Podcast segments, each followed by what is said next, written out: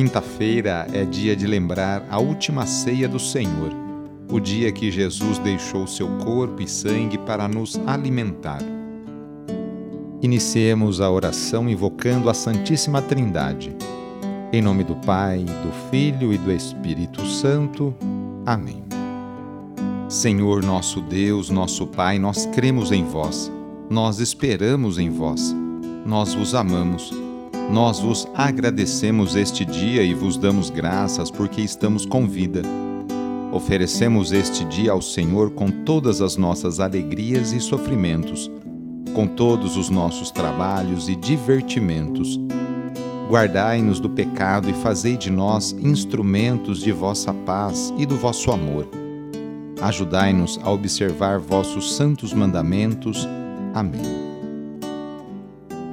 Nesta quinta-feira, dia 17 de março, o trecho do Evangelho é escrito por Lucas, capítulo 16, versículos de 19 a 31. Anúncio do Evangelho de Jesus Cristo segundo Lucas. Naquele tempo disse Jesus aos fariseus: Havia um homem rico que se vestia com roupas finas e elegantes e fazia festas esplêndidas todos os dias. Um pobre chamado Lázaro, cheio de feridas, estava no chão, à porta do rico. Ele queria matar a fome com as sobras que caíam da mesa do rico. E além disso, vinham os cachorros lamber suas feridas. Quando o pobre morreu, os anjos levaram-no para junto de Abraão. Morreu também o rico e foi enterrado. Na região dos mortos, no meio dos tormentos, o rico levantou os olhos e viu de longe Abraão, com Lázaro ao seu lado. Então gritou: Pai Abraão, tem piedade de mim. Manda Lázaro molhar a ponta do dedo para me refrescar a língua, porque sofro muito nestas chamas. Mas Abraão respondeu: Filho, lembra-te que tu recebeste teus bens durante a vida e Lázaro, por sua vez, os males. Agora, porém, ele encontra aqui consolo, e tu és atormentado. E além disso, há um grande abismo entre nós. Por mais que alguém desejasse, não poderia passar daqui para junto de vós, e nem os daí poderiam atravessar até nós. O rico insistiu: Pai, eu te suplico, manda Lázaro à casa de meu pai, porque eu tenho cinco irmãos. Manda preveni-los, para que não venham também eles para este lugar de tormento. Mas Abraão respondeu: Eles têm Moisés e os profetas, que os escutem. O rico insistiu: Não, pai Abraão, mas se um dos mortos for até eles, certamente vão se converter. Mas Abraão lhe disse: Se não escutam a Moisés nem aos profetas, eles não acreditarão, mesmo que alguém ressuscite dos mortos. Palavra da Salvação. A história apresentada aqui no Evangelho de hoje pode nos possibilitar muitas leituras e interpretações Contudo, é possível considerar que as consequências dos nossos atos serão assumidas por nós mesmos e não por outras pessoas. Nem sempre nos é possível escolher como vivemos. Pode haver diversas situações externas que dificultem a nossa vida.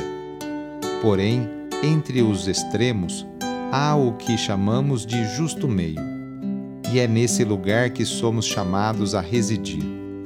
Não nascemos para viver na miséria e na invisibilidade.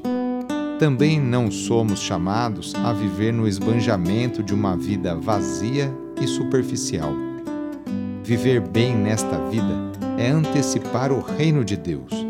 Portanto, assumir o amor que promove a vida de todos como o marco da nossa existência. Todas as oportunidades nos são dadas para que cresçamos e amadureçamos como seres humanos. Basta que eu e você estejamos atentos. Hoje quero dar a bênção de São Brás, a bênção para a sua garganta. Mas antes, eu quero abençoar a sua mão, porque na hora da bênção oficial, você vai colocar as suas mãos na sua garganta. Abençoai, Senhor nosso Deus, pelos méritos de nosso Senhor Jesus Cristo, pela intercessão de Maria e de São Brás, abençoai as suas mãos. Fazei de todos nós uma fonte de bênçãos para aquelas pessoas que você se encontrar hoje. Amém? Assim seja. Em nome do Pai, do Filho e do Espírito Santo. Amém. Agora coloque as mãos na sua garganta.